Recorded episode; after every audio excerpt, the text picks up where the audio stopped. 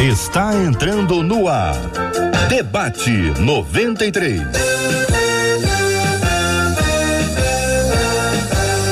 Realização 93 FM. Um oferecimento Pleno News. Notícias de verdade. Apresentação J.R. Vargas. Alô, meu irmão. Alô, minha irmã. Ah, que fala. J.R. Vargas, estamos de volta, começando aqui mais uma super edição do nosso debate 93 de hoje, minha gente. Terça-feira, sob a bênção do nosso Deus. Deus te abençoe em nome de Jesus. Bom dia, Marcela Bastos. Bom dia, JR. Bom dia aos nossos queridos ouvintes. E como é bom a gente receber essa bênção logo de manhã, a bênção do nosso Deus. E JR, os nossos ouvintes participam com a gente, como sempre, através do WhatsApp, que é o 21 96803 8319 96803 8319. Participa com a gente no programa de hoje.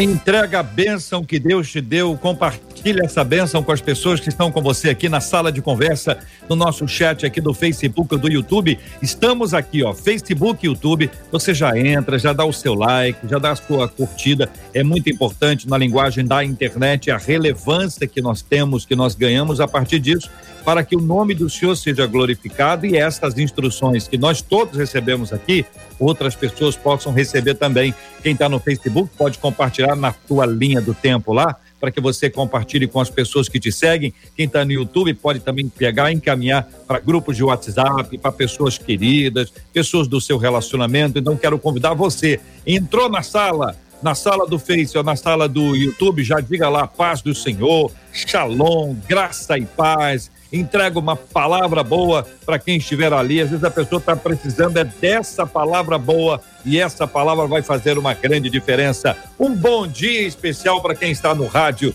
em 93,3. Nossos amados ouvintes, muito obrigado pelo seu carinho.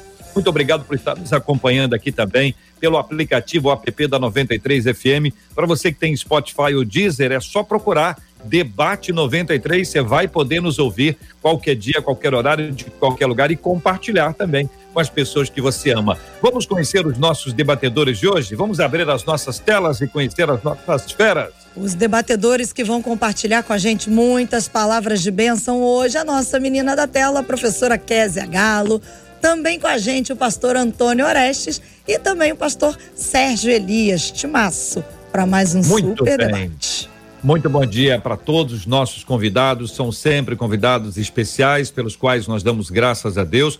Nós vamos começar hoje o programa como nós temos começado todos os dias, desde algum tempo para cá, orando de forma especial pelo nosso irmão Harold de Oliveira, idealizador do nosso grupo, que é um encorajador do debate 93, desde do seu nascedouro, um encorajador, um apoiador, alguém que sempre nos traz segurança para trabalhar, liberdade absoluta. É realmente impressionante.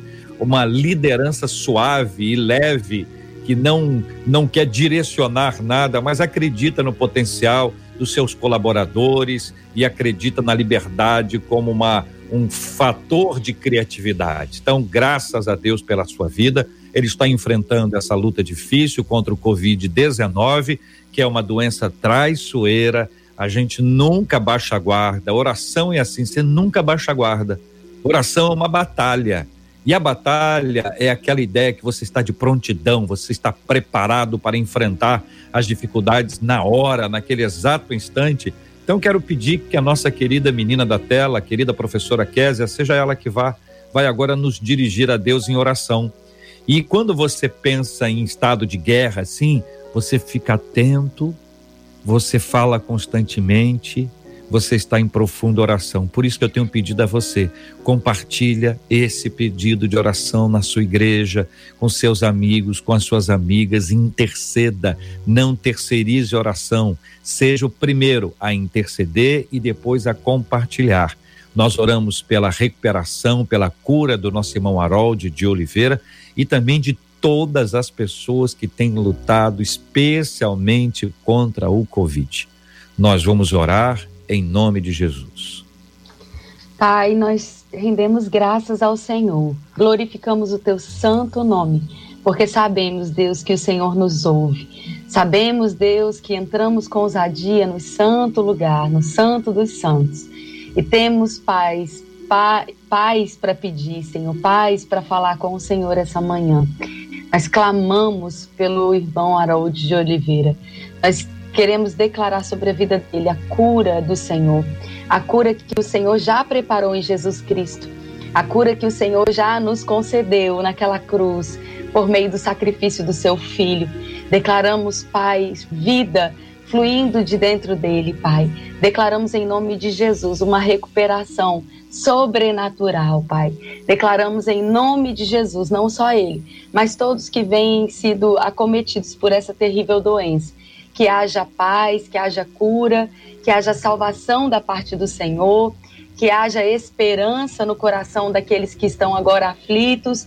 Nós declaramos o fim dessa pandemia, declaramos a cura desse vírus se manifestando, Pai.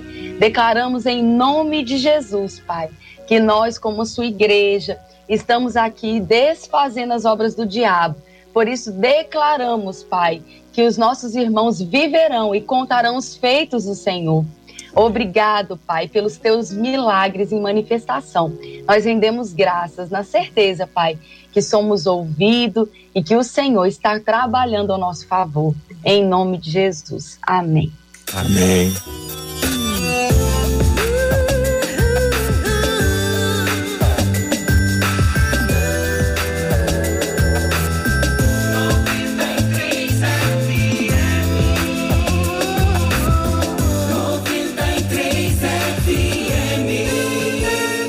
Muito bem, minha gente. O nosso tema 01 de hoje tá aí, ó, para você discutir. Não sei se você já fez algum voto a Deus. Eu, eu, eu queria saber a diferença de voto, de propósito, de promessa. Ninguém fez essa pergunta não, mas eu estou imaginando aqui que na curiosidade das pessoas, elas porque antigamente as pessoas faziam muita promessa, né? Inclusive os católicos que estão nos acompanhando agora, tem essa prática como um hábito muito comum. E eu quero saber dos nossos debatedores se tem diferença entre promessa, entre voto, ou agora o charmoso propósito que ocupou esse lugar aí de maneira especial. Vamos jogar ping-pong e não golfe com o pastor Antônio Orestes, com o pastor Sérgio Elias e com a professora Kézia Galo. Marcela, vamos aí. Leia, por gentileza, o tema 01 do programa de hoje. O nosso ouvinte está perguntando o que, que acontece com quem faz votos a Deus e quebra. É possível perder a bênção ou até mesmo ser amaldiçoado por não cumprir o que prometemos a Deus? O que, que é um voto de tolo? E tem sim essa pergunta, viu, JR? A última. Ah, é? Ele pergunta: ah, é voto e promessa são a mesma coisa? Eu estou inserindo o propósito, que eu estou querendo entender o negócio do propósito. Tem um propósito nisso tudo aí, viu, pastor Antônio Orestes? Bom dia, querido. Seja bem-vindo ao debate 93 de hoje. Vamos começar com a distinção, que embora seja a última coisa, ela precisa estar em primeiro lugar aqui para ajudar a gente na reflexão, né, pastor? Bom dia, bem-vindo. Bom dia, JR, obrigado. Bom dia, Marcela. Bom dia, amigos debatedores, ouvintes da Rádio 93. Bom, JR, essa, essa distinção aí eu, eu analisando aqui, a gente tem que levar muito em consideração no, é, como a pessoa enxerga aquela palavra que ela está dizendo. Eu acho que a palavra voto, no seu princípio original, ela, tive, ela devia dizer alguma coisa bem diferente. Mas hoje eu acho que essas três palavras carregam o mesmo significado na nossa linguagem popular. Quando a pessoa diz eu fiz um propósito com Deus, ela está querendo dizer a mesma coisa que eu fiz um voto. Pelo menos no Rio de Janeiro e adjacência, quando eu converso com as pessoas, carrega esse sentido. E, e, eu acho que tem o mesmo sentido do colocado pelos nossos amigos católicos que dizem a, a, a, o termo promessa. Pô, eu fiz essa promessa a Deus e carrega o mesmo significado de voto. Talvez se a gente for pegar a etimologia da palavra seja distinto, mas como a gente é sabe, a língua é dinâmica. É. E hoje eu acho que caminha-se essas três palavras com o mesmo significado. Voto, promessa, propósito. É a mesma coisa. Um diz eu profetizo, o outro diz eu declaro. mas no final eles querem dizer a mesma coisa usando termos diferentes, uhum. neologismos. Eu vejo Muito dessa bem. forma. O pastor Sérgio Elias, que já mora na terra do tio Sam já há muitos anos, vai poder nos ajudar um pouquinho com essa, essa interpretação que é também ampla. Mas eu queria acrescentar, pastor Sérgio Elias, que parece que a promessa ela está conectada ao seguinte: olha, se eu receber, farei isso. E o voto e o propósito, farei isso para receber. Bom dia. Bom dia, meu querido JR. Bom dia, Marcela. Bom dia, meus queridos irmãos, professora Késia, pastor Antônio, todo mundo que está ligado no debate 93. É, de fato, uh, é muito sutil a gente detectar a distinção entre esses termos, como o pastor Antônio colocou muito bem. É, de fato, no fundo, no fundo, no fritar dos ovos, a gente está querendo dizer a mesma coisa com termos diferentes. É claro que se a gente quiser ser, usar um certo preciosismo e procurar uh, encontrar atrás da cortina uh, detalhes, a gente vai achar variáveis aí na, na etimologia das palavras, mas na prática mesmo, vernacular, é, eu acredito que estamos falando das da mesma coisa com palavras diferentes. Bom, mas você colocou, JR, especificamente a distinção entre promessa e propósito ou voto, ah, o que que vem primeiro? A palavra empenhada ou a graça recebida, não é? Quando a gente olha na, na própria Bíblia, a gente percebe que existe espaço para essas duas dinâmicas. Por exemplo, no, no clássico voto de Jacó, eu gosto de chamá-lo de voto de contrapartida, Jacó deixou claro: se o Senhor me der graça, me guardar, me proteger, me prosperar na jornada que eu estou empreitando aqui, Aí vem a minha, a minha, a minha atitude de, respo de resposta a essa graça. De tudo quanto eu ganhar, eu darei o dízimo ao Senhor. É, eu chamo de voto de contrapartida, né? Ao mesmo tempo, a gente encontra também uh, votos que não têm nenhuma contrapartida implicada. Por exemplo, o voto do nazireado era um voto de dedicação, de consagração, de abstinência. Uh, o, o, próprio, o próprio Davi fez um, um, um voto, o Salmo 132, dizendo que não daria descanso aos seus olhos, nem repouso às suas pálpebras, enquanto não encontrasse lugar de repouso para a arca do Senhor. Foi um voto. O texto chega a dizer que Davi fez um voto a Deus. E esse voto não implicava nenhuma contrapartida, não esperava nada em resposta. Eu acho que isso está mais próximo do que a gente chama de propósito, né? de dedicação, de busca, uh, de compromisso de dedicação ao Senhor. Uh, uhum. Diferenças, eu acredito que sim. O que, que você põe adiante? Se você está colocando a bênção que você espera à frente da dinâmica, você está falando aí mais de uma promessa. Se o Senhor fizer isso, eu farei aquilo. Quando não há contrapartida, quando é apenas um desejo de buscar o Senhor, de consagrar-se a Deus, um propósito de oração, um propósito de jejum, um propósito de busca do poder do Espírito Santo, ah, eu acho que aí estamos mais próximo daquilo que eh, o cristão deveria investir mais tempo fazendo hoje. Muito bem. Professora Késia Galo, nossa menina da mesa de hoje, muito bom dia, seja bem-vinda. Como pensa esse tema, querida irmã? Bom dia, JR. Prazer estar aqui. Marcela, minha amiga linda. Marcela está reluzente, né, JR? Tá toda bonita. Brilhando, então, brilhando. Tá brilhando, brilhando. Então, eu, eu, eu concordo com o que foi dito. Eu acho que na cultura popular, né, cristã, no entendimento mais amplo, as pessoas têm visto as coisas um pouco misturadas. Uh, embora eu goste de procurar as coisas um pouco mais, de uma forma um pouco mais etimológica mesmo, né? E quando a gente olha para propósito, quando a gente olha o propósito da vida de alguém, é a razão da vida de alguém, a motivação, né? O porquê, a, a, aquilo que te move, aquilo que, que faz com que você dê continuidade. Então, a Bíblia diz que nós devemos orar para entender o chamado de Deus na nossa vida, ou seja, qual é o seu propósito, qual é a razão, qual é a sua motivação. Agora, voto, promessa, é, na antiga aliança eles tinham o mesmo peso, era a mesma coisa, fazer um voto, fazer uma promessa. E a gente tem que ter cuidado, porque quando a gente olha para a Bíblia, a gente sabe que a Bíblia é uma revelação progressiva. a, o entendimento que as pessoas tinham na velha aliança, no Antigo Testamento, não é o mesmo entendimento que a gente tem no Novo Testamento. O próprio Jesus falou que seja a nossa palavra sim, sim, não, não. Ele desencoraja né, o, o proceder com votos e promessas. Eclesiastes também fala isso. É melhor que você é, é, não prometa. Agora, se prometer, é melhor que faça. Porque uma vez que você prometeu, se você voltar atrás naquilo que você disse, você está caindo no mesmo erro que Jesus vai falar lá em Mateus 5 que não deve, que é dizer uma coisa e fazer outra. O famoso faça o que eu mando, mas não faça o que eu faço. Então, é, é, são termos e expressões que a gente precisa compreender ao longo da, da história bíblica o que era na, na velha aliança, o que é na nova aliança. Eu acho que hoje, para nós, da nova aliança, o propósito é algo que cabe mais, porque nós não estamos fazendo barganha com Deus. Nós fomos abençoados com todas as bênçãos nas regiões celestiais e através da fé nós temos acesso a todas essas coisas. Mas quando cremos na palavra, não é por mérito. Então não é Deus, se você fizer, então eu faço. É porque Deus já fez, é que eu respondo a Deus, né? É um entendimento diferente. Então acho que tem muita coisa aí preciosa para a gente descobrir nesse caminho. Ouvinte pergunta: é possível perder a bênção ou até mesmo ser amaldiçoado por não cumprir o que prometemos a Deus? E aqui eu quero exemplificar.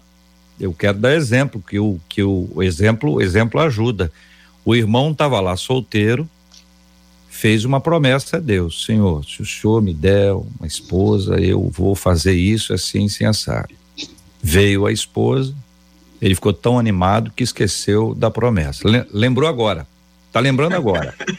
e aí o é possível perder a bênção? Quer dizer, será que eu vou perdê-la por causa disso? Uma mãe que engravidou. Um emprego que foi recebido. Uma vitória, um carro. Ganhou um carro, pediu a Deus um carro, fez uma promessa, fez um voto, ele fez tudo, voto, promessa e propósito.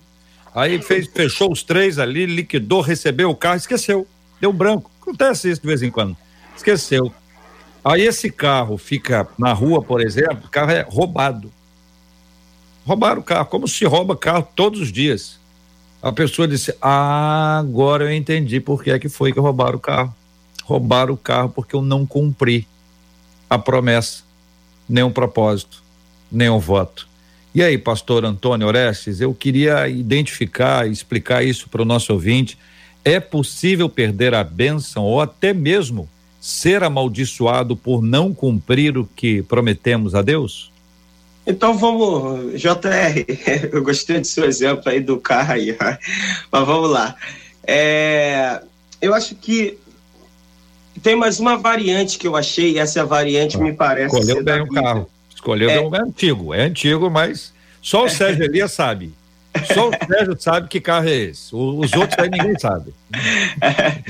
É, eu acho que o termo juramento também entra dentro disso que a gente está falando.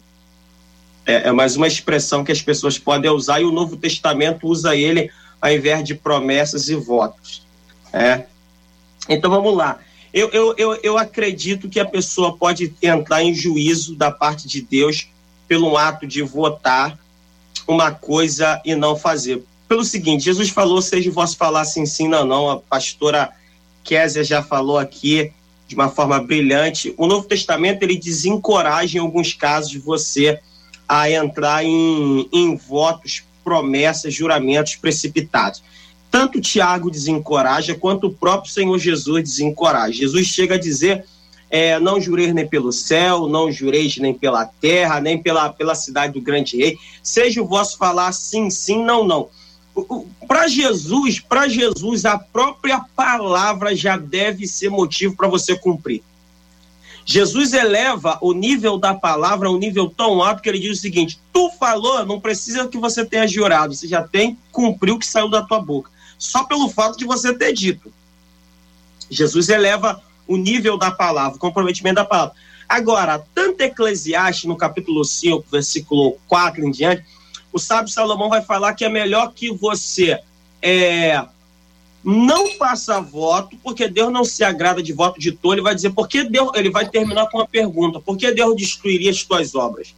E aí, como a gente tem que ver a previsão na antiga aliança e uma previsão na nova aliança, eu fui caçar se isso tem fundamento, base também no Novo Testamento. Tiago, capítulo 5, versículo 12, um texto digno de nota, diz assim, ó, mas sobretudo, meus irmãos, não jureis nem pelo céu, nem pela terra, nem façais qualquer outro juramento, mas que a vossa palavra seja sim, sim, não, não, para que não caiais em condenação. Tiago vê aqui a previsão de uma condenação, de um juízo pela uma palavra proferida e não cumprido, pelo um juramento feito. Por isso que eu falei que o juramento entra aqui na variante de propósito, promessa e etc. Então, o Novo Testamento traz a possibilidade de Deus trazer uma certa condenação, um certo juízo para essa pessoa por um propósito feito e não cumprido. Concorda? É a minha querido? visão. Concordam, queridos? Eu acho que o cuidado aí de condenação é, é, na conotação do texto. A Bíblia fala que o nosso coração nos condena, né? A gente não atribui a Deus uma, um, um poder vingativo nas coisas, porque assim como Deus não nos abençoa por mérito, ele não nos amaldiçoa. Deus é Deus bondoso, Deus é Deus de bênção. O juízo de Deus não é Deus tendo uma, uma, um momento de ser malzinho, né? De ser maléfico. O juízo de Deus é justo. Então a gente precisa ter esse cuidado para não atribuir a Deus um caráter de vingativo no sentido humano da coisa, né? Do você não fez, então você vai se ver comigo. É, e infelizmente as pessoas têm muito essa visão de Deus. E, e a gente, quando a gente olha para o que a gente recebeu, uma maior bênção a maior, a maior dádiva que nós recebemos foi o novo nascimento. E, e quando a gente olha para o momento em que Deus nos deu o novo nascimento, que Ele proveu para nós a salvação, a Bíblia diz que nós éramos inimigos de Deus. Ou seja, não foi por mérito, foi por graça, foi por favor, foi por amor de Deus que nós recebemos. Então percebam, não foi por mérito para que ninguém se glorie, para que ninguém diga, porque eu falei isso, foi Deus quem fez aquilo. Porque eu orei assim, foi que Deus me abençoou de tal forma. Porque eu prometi tal coisa, foi porque Deus fez. Porque Deus faz de acordo com aquilo que Ele é. O caráter de Deus é bom, Ele tem prazer em nos abençoar. Agora, é fato que uma vez que a bênção se manifesta na nossa vida e o nosso coração revela alguma outra algum outro sentimento que estava de repente escondido ou não muito é, é, é claro, nós abrimos portas para o diabo agir. Então, quando é que a gente perde a bênção? Quando a gente tem uma motivação até conquista, até a conquista, mas uma vez que conquistou, não tem mais gratidão envolvida, começa a trazer para si a glória que é de Deus, começa já a não ter mais honra com as coisas que Deus traz, não é fiel no pouco, não é fiel nas coisas que Deus está abençoando ali no dia a dia não volta para agradecer. Quantas pessoas pedem coisas para Deus, né? E falam, Senhor, eu, eu suplico, eu quero, mas quando isso se manifesta, eu não quero mais saber de Deus, eu não vou na igreja, eu, eu transformo aquela bênção numa idolatria. Então, o problema não está em Deus fazer ou não fazer, está em nosso coração, em como a gente lida com aquilo que Deus fez por nós. Então, é, eu concordo com o pastor Antônio, é só esse cuidado da gente não atribuir o, o juízo de Deus à vingança, né? Embora a Bíblia às vezes também use esse esse esse palavreado, Deus não é vingativo, né? Ele não vai atrás e falar, agora você vai se ver comigo. Esse não é o caráter de Deus, ele é bom. Muito bem, a participação dos nossos ouvintes continua aqui na sala de conversa, no chat aqui do Facebook, do YouTube, onde nós estamos transmitindo agora com imagens o debate 93 de hoje. É o rádio é, com cara de TV para ficar mais pertinho de você, também pelo site rádio93.com.br em 93,3 pelo aplicativo, o app da 93 FM, nas plataformas streaming, tudo para que você possa ter acesso à melhor informação, o debate com clareza, com objetividade, com simplicidade. Nosso objetivo é facilitar, é simplificar, é dar acessibilidade a palavra de Deus. Se fosse para complicar, nós não teríamos os debatedores que temos, porque eles, embora possam complicar, eles conseguem simplificar. E para mim isso é marca de inteligência. Não se esconde conhecimento. Quando quiser que a pessoa estiver escondendo muito conhecimento, pode ficar meio desconfiado. Vamos lá, pastor Sérgio Elias, é com o senhor agora. Estamos aí na trilha, ouvindo um após o outro, pensando nessa nesse ponto aqui. A pessoa perde o um negócio, foi por causa disso. Daqui a pouquinho nós vamos explicar o que, que é o voto de tolo. Eita. Entendeu? Para a gente esclarecer, para ficar aquela coisa bonitinha aí, né? A, a questão é se Deus, tendo recebido um voto de alguém, voto não cumprido, se Deus vai trazer algum tipo de juízo. É. Você citou o carro aí, podia ser bicicleta também, né, Jotão? Também, é verdade, é verdade. a vaquinha, a cabra, né? Mas vamos lá. Mas é, o fato, meus amados, é que tudo vai, ao meu ver, né, ao meu juízo, é, eu acredito que tudo vai depender de em que pé, ou melhor, em que monte, em que aliança nós estamos posicionados. É, os votos vão aparecer antes mesmo da aliança uh, mosaica, antes mesmo da lei. Tanto é que Jacó, antes de Moisés, já praticava voto. Então é uma tradição, é um costume que não, tenha, não tendo sido originalmente prescrito na Bíblia, a Bíblia não, não dizia, ao meu ver, faça voto. Não, não encontrei nenhum texto que encorajasse a prática do voto. O que acontece é que, sendo essa prática é, tão uh, uh, abraçada pelo povo de Israel, ela acabou encontrando direções no Pentateuco, ou seja, uma prática, uma, uma prática incorporada ao estilo de vida do povo de Israel acabou tendo que ser abordada para ser regulamentada, por assim dizer, pelo Pentateuco. Mas não há uma prescrição para a prática do voto, que há é um cuidado. Bom, se você votou, então tenha cuidado é melhor não votar do que votar e não cumprir. Ah, nós, cristãos, ah, claro que tendo a velha aliança como pano de fundo, respeitando toda a nossa história ah, desde o Antigo Testamento, porque ela vai ser culminada e, e aperfeiçoada no Novo, nós temos o nosso pé hoje em outro monte. Nosso, nossos pés não estão sobre o Sinai, nossos pés estão sobre o Calvário. E a partir desse monte, a partir desta ótica, você vai lidar, você, eu e todos os cristãos, com os nossos fracassos, com os nossos tropeços. O que é que um cristão faz quando ele peca? Seja quebrando um voto, seja invejando uh, o bem do próximo, seja uh, denunciando indevidamente o próximo com um falso testemunho, enfim, a lista não tem fim. Mas o que, que o cristão faz quando ele peca? O cristão, ele olha para o Calvário, ele vai encontrar Jesus disposto a perdoar quem se arrepende. Só quem não foi perdoado no Calvário foi aquele indivíduo que não se arrependeu. Porque até o ladrão que manifestou arrependimento encontrou espaço debaixo das asas da misericórdia de Jesus. 1 João 1,9 vai dizer: se confessarmos nossos pecados, isso é a nova aliança. Se você estiver na velha, aí, meu amigo, não tem jeito. Se você fez um voto e, e, e, e não cumpriu, se prepara porque você vai ser tratado de acordo com a velha aliança.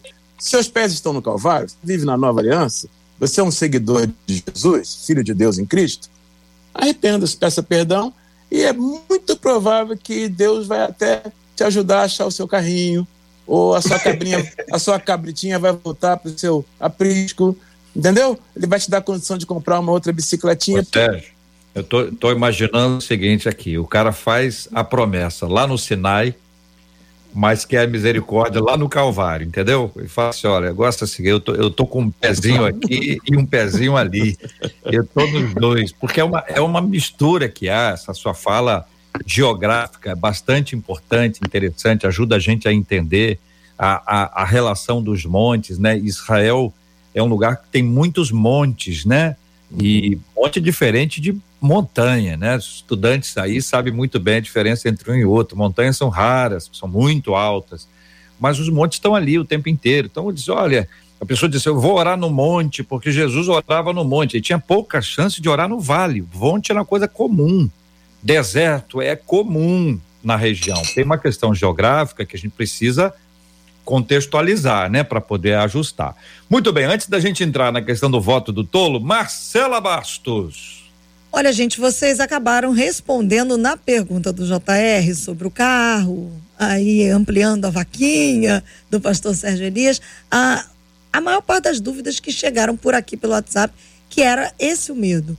Puxa, fiz um tal voto, não fui até o fim, estou vivendo determinada coisa, será que fui amaldiçoado? Que tem aqueles, inclusive, que enxergam algumas coisas que aconteceram na visão deles de errado na própria vida e atribuem isso a, ao não cumprimento do voto. Mas chegou uma pergunta aqui, é a seguinte: Ô, gente, o jejum pode ser considerado um voto a Deus? Pergunta um dos nossos ouvintes. Muito bem. Eu vou pedir aos três, Antônio, Sérgio e Késia, para não responderem hoje, porque nós faremos um debate exclusivo sobre a questão do jejum. Semana passada teve um comentário sobre jejum e 557, entre aspas, pergun muitas Muito perguntas sobre. Pareceu até que o assunto jejum. foi jejum. Teve é. uma fala, uma fala sobre o jejum. E depois as pessoas passaram. Então tem gente que confunde jejum com dieta, né? Olha, eu não vou comer isso, mas não comer isso é jejum ou não comer isso é dieta? Tem gente que fala assim, mas Daniel fez jejum. Daniel fez jejum, o Daniel fez dieta. Jejum é abstinência de alimento, você abriu mão do alimento, ou a pessoa pode fazer, não, vou fazer jejum de internet, jejum de brigadeiro, jejum de bolo de cenoura, que, que, qual a diferença entre uma coisa e outra? Porque de um jeito ou de outro, esse assunto acabou se multiplicando. Mas a gente e eu tô aqui me coçando para responder e não posso falar nada. Eu imagino, eu imagino, eu imagino. Segura aí, Kézia, segura aí. Então, eu quero pedir a você, ouvinte, que tem dúvida sobre a questão do jejum, pode encaminhar hoje, pode encaminhar agora.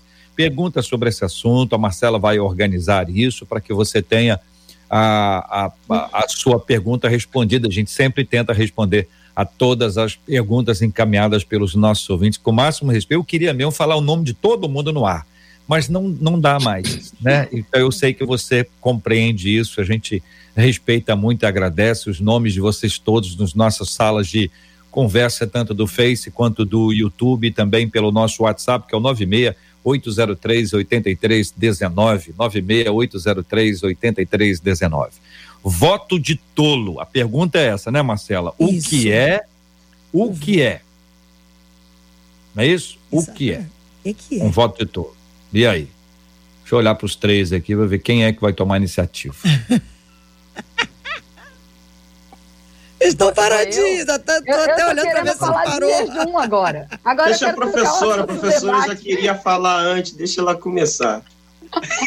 Não, eu estou querendo falar sobre o assunto do jejum. Eu vou me pedir aí para me incluir no debate do jejum, por favor. Não, vamos falar sobre o voto tolo. A gente tem um voto tolo, um exemplo muito interessante que é Absalão quando ele faz um voto de barganha com Deus, né? Quando ele, ele diz que quer assumir o lugar de Davi no trono.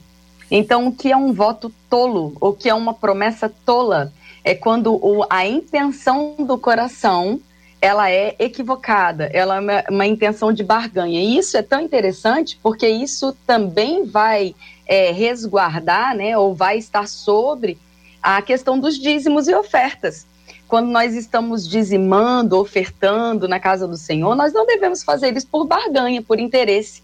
Da mesma maneira que as promessas, né, ou em algum momento que você esteja consagrando algo a Deus, não deve ser com essa intenção ou com, esse, com essa motivação de barganhar com Deus, de fazer moeda de troca com aquilo que você pode dar. Então, é, esse, esse, essa passagem de Absalão está lá em 1 Samuel é muito interessante, porque ele literalmente ele faz esse voto tolo, né? Esse voto é, é, sem a, a, motivação correta dessa época, que era fazer promessas para Deus, como o pastor Sérgio muito bem citou, o pastor Antônio também falando de, de Davi. Davi faz um voto sem interesse, ele fala, Senhor, é, ele mistura voto com promessa, né? Com, perdão, com propósito. Ele fala: enquanto eu viver, eu não vou descansar até que se para eu trazer a arca de volta. Ele não está fazendo barganha, ele não está dizendo eu só vou trazer a arca se o Senhor fizer isso, ele entende que aquilo faz parte da jornada, do propósito dele. O contrário disso não é um voto coerente, não é um voto aprovado por Deus. Senhores. JR, eu vou, eu vou com, com a máxima vênia aqui distinguir um, é, é, distinguir um pouquinho a minha fala da, da ilustre professora aqui. É o seguinte, eu já vejo o voto de tolo quando a pessoa promete e não paga. Até pela uma interpretação mais literal do texto de Eclesiastes 5:4, que diz: "Quando a Deus fizeres algum voto, não tardes em cumpri-lo, porque não se agrada de tolo." Aí, olha a frase que vem a seguir: "O que votares, paga-o." Então, me parece aqui que o, o, o, voto de tolo, porque o versículo 5 vai dizer: melhor é que não votes do que votes e não pagues. Me parece que por esse aspecto aqui, por esse aqui, é, votar, nesse caso aqui, voto de tolo significa é, quando a pessoa promete fazer algo a Deus e ela não cumpre aquilo que saiu de seus lábios. É o que Jesus também vai trazer lá no Novo Testamento, seja sim, sim, não, não, como Tiago também vai trazer no capítulo 5, quando ele vai falar que se você não votar, você não cai, você não cai em juízo, mas se você falou, você tem que cumprir. E como também lá no início trouxe o pastor Sérgio, ele fez uma distinção muito boa de alguns tipos de votos. É, ele, ele falou, não sei se ele usou o termo voto ou promessa, de pessoas que, que fazem ele com uma condição e de alguém que faz ele ser uma condição. Por exemplo, o Nazireu não tinha condição, o cara tomava sobre si esse voto. Mas já no caso de Ana, Ana ela faz um voto, e, e Jacó também foi exemplo do pastor Sérgio, onde eles colocam uma contrapartida. Deus, se o Senhor me der pão para comer, por exemplo, Jacó, é, Gênesis 28, se o Senhor me der pão para comer, veste para vestir, e eu em paz tornar a casa de meu pai, o Senhor será o meu Deus, e de tudo quanto me der, certamente darei o dízimo. Observe, coloca uma contrapartida.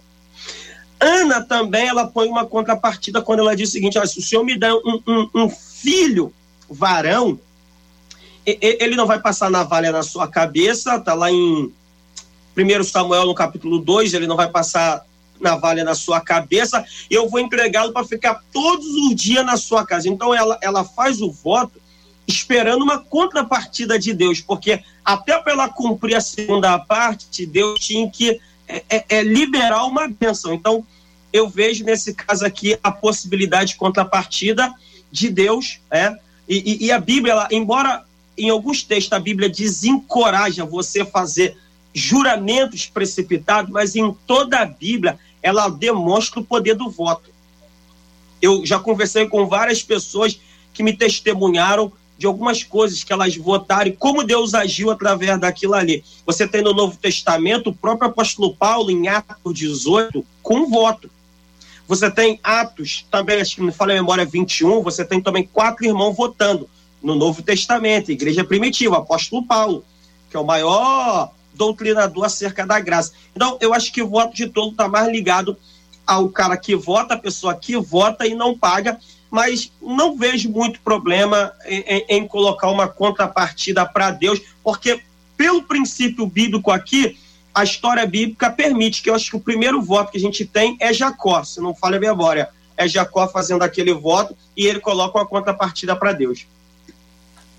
Pastor Sérgio Elias. Ainda sobre a questão do, do que seria um voto de tolo, uh, JR, é, eu, eu, percebo na Bíblia dois, dois eventos, dois incidentes que, ah, no meu entendimento, poderiam ser classificados como votos de tolo. Talvez haja mais do que um, é claro, dois ou três, mas os que eu identifico, identifico assim a princípio, é primeiramente o voto de Saul, ah, Perfeito. 1 Samuel 14, 24 a 29, quando os filhos de Israel saem à guerra contra os filisteus, mais uma vez, e Saul, uh, no calor da batalha, uh, faz um voto unilateral, um voto egocentrado. Ele, como rei, é que toma a iniciativa de dizer: ninguém vai comer pão no calor da batalha, ninguém vai se alimentar. Maldito aquele que comer pão até que a batalha seja concluída. Eu, eu, eu suponho, eu não sou militar, servi o exército na minha juventude, mas não tenho a, a formação militar, mas mesmo como um leigo nessas questões militares, eu imagino que não é sábio proibir os seus soldados, seus guerreiros, no calor da batalha, de se alimentarem. O texto vai até dizer que ah, havia um manancial de mel, havia um, um, uma espécie de vale com muitas colmeias, e os soldados tadinhos não puderam comer do mel uh, e recuperar energias. Jonathan, Jonathan, que não sabia do voto Quem? do pai, Jonatas, ah, sim. Não sabendo do voto do pai. Eu, eu ouvi outro nome, que eu ouvi outro é. nome, pastor aqui eu ouvi do outro nome, vai lá. Sim, ele, ele, ele então se alimentou do, do, do, do mel da colmeia e os seus olhos foram clareados. Quer dizer, ele recuperou energia e enquanto os soldados tadinhos tinham que brigar de barriga vazia. Eu diria, é um voto de tolo, na minha maneira de entender, porque é um voto centrado apenas em saúde. Ele pensou apenas no seu desejo de vencer, um voto egocentrado. Um outro exemplo que eu classificaria de voto de tolo vai acontecer no livro de Atos, quando 40 homens fazem um voto, inclusive com aval dos sacerdotes da época, de que não comeriam nem beberiam enquanto não matassem o apóstolo Paulo. Eles se conjuraram num voto coletivo com aval da liderança religiosa da época uh, e um voto que não foi cumprido, claro, né? Paulo não foi capturado por eles, mas um voto de tolo, porque um voto desalinhado com os princípios da palavra de Deus. Em momento algum, Deus vai validar, vai chancelar desejos pecaminosos. Olha, Senhor, eu faço um voto. Se o Senhor me der a mulher do meu próximo, eu vou dar uma oferta na igreja. Eu faço um voto. Olha, Senhor, se o Senhor me permitir uh, uh, tomar a sociedade do meu, do meu sócio, eu vou dar um dízimo robusto na igreja. Ora, são votos desalinhados completamente com os princípios da palavra. São votos de tolo. Sejam cumpridos ou não, são votos de tolos quando são egocentrados e desalinhados com o princípio da palavra, ao meu ver. Vou perguntar a vocês duas coisas. A primeira, somente para o pastor Sérgio. Qual o nome do filho de Saul, muito amigo de Davi? Jonatas. Ah. É porque Você é abriu o programa dizendo que ele habita a terra do tio Sam há muitos anos. Então é Ué. aquele momento que é português e inglês, dá aquela confusão na mente. Vocês acham que eu ia perder a oportunidade de ouvir o Jonathan? Jonathan. JR. Aí, Jonathan. JR. Pode chamar JR. JR, eu gostaria, gostaria de pedir perdão a você e aos meus irmãos Ô, eu ô Sérgio, esquecendo eu, português. Eu, eu, eu, conheço a história de um pastor que foi nos Estados Unidos e ficou, acho que nem um mês. Voltou com sotaque. Meus irmãos, que Deus abençoe a todos. Estamos aqui reunidos em nome de Jesus. Jesus sotaque. E, e, e, o detalhe é que, é que, o sotaque grudou. O sotaque grudou, daí não saiu mais. Quem tem ouvidos para ouvir, ouça. Alguns o conhecem, estão aí acompanhando oh, a gente. Jesus. Deixa eu perguntar uma coisa a vocês, e aí isso é para, para todos, né? É, porque quando a gente pensa em voto de tolo, eu fiquei pensando assim: o que, que é o tolo? Todo voto que o tolo faz é voto de tolo. O, o tolo, todo voto que o tolo faz é voto de tolo. Então, o voto de tolo é o voto que o tolo faz. É a tolice, que de vez em quando acontece. Então, já tem uma distinção. Tolice, todo mundo pode fazer de vez em quando. Você faz, que tolice que eu fiz. Uma palavra bonita para você falar, né? Que tolice que eu fiz hoje. Mas quando fala de tolo, a gente está falando de que o tolo, o tolo é tolo. Então, Eclesiastes descreve a figura do tolo em diversas ocasiões. É curiosíssimo quando você vai estudar Eclesiastes e vai observar. Eu queria encorajar os nossos ouvintes a estudarem a Bíblia, né? Cada um tem o seu jeito e tem vários jeitos, e você não precisa ter só um jeito para ter vários jeitos. Mas uma das formas é ler Eclesiastes e dizer assim: Eclesiastes, o que é tolo? E aí você vai anotando as respostas que o texto de Eclesiastes traz. Aí você vai terminar a sua compilação de respostas e dizer assim: olha, no livro de Eclesiastes, tolo é isso, é isso, é isso, é isso, é isso. Você, você fez um estudo do livro inteiro. Porque quando você pega o livro inteiro, você tem uma visão completa. E se o autor deste livro for autor de outros livros, Estudar os outros livros também é muito importante, porque você tem uma outra é, ideia, porque pode ser que eles tenham é, é, é, conduzido seus textos, preparar em momentos diferentes, distintos de suas próprias vidas. Então eles podem ter mais maturidade, frustração, você vê que ele está triste, está frustrado, está sofrido, teve um encontro com a, com a realidade. Então o estudo é muito interessante. Então quero agradecer a vocês, quero encorajar os nossos ouvintes a estudarem para identificarem no livro de Eclesiastes o que, que é tolo. O Eclesiastes, o que, que é tolo, hein? Vão achar que você é meio doido conversando com o livro.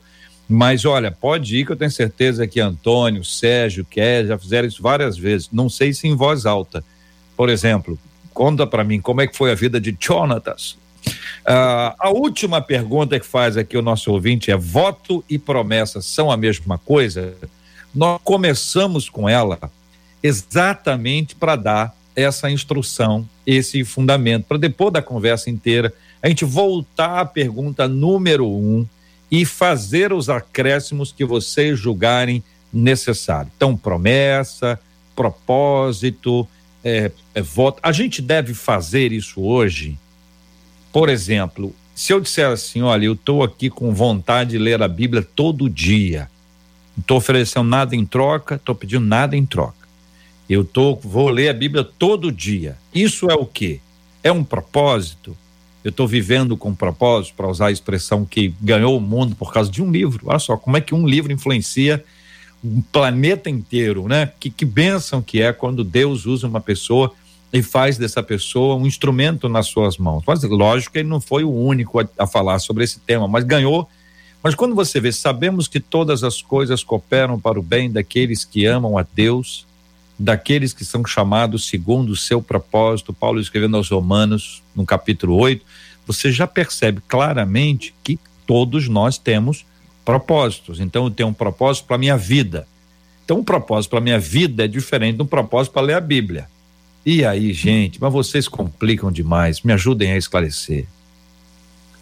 Eu acho interessante quando a gente coloca essa questão do propósito, né? O propósito da nossa vida cristã é descobrir o nosso chamado, descobrir a razão que a gente está aqui. Cada um de nós tem um papel fundamental no corpo de Cristo. É, colocando a palavra tolo, é o oposto disso é aquele que não compreende, é aquele que não tem lógica, aquele que é. A Bíblia diz que aquele que é presunçoso é tolo. Então a gente está envolvendo aqui os opostos, né? O quem é o sábio? Aquele que se dedica a descobrir qual é o seu chamado, qual é a razão da sua vida, como você vai viver os seus dias.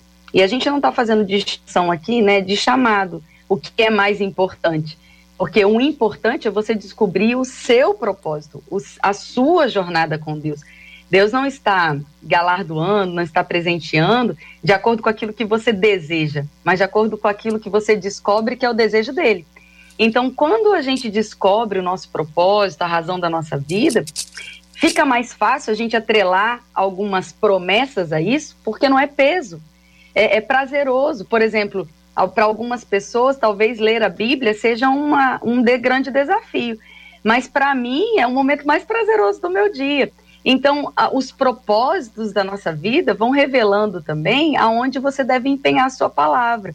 E aí você deixa de ser tolo, você não vai sair como menino falando o que você quer, com a motivação às vezes errada, né, sem pensar antes, agindo com presunção, achando mais do que deve a si mesmo mas falando, empenhando a sua palavra naquilo que você sabe que a graça te capacita a cumprir.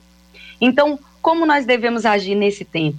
Fale aquilo que antes você já viu no seu coração que está em linha com o plano de Deus para você, que aí a graça vai te ajudar a ir até o final. Como diz Jesus lá na parábola, é melhor você dizer que não vai, mas se arrepender e ir, do que fazer o contrário.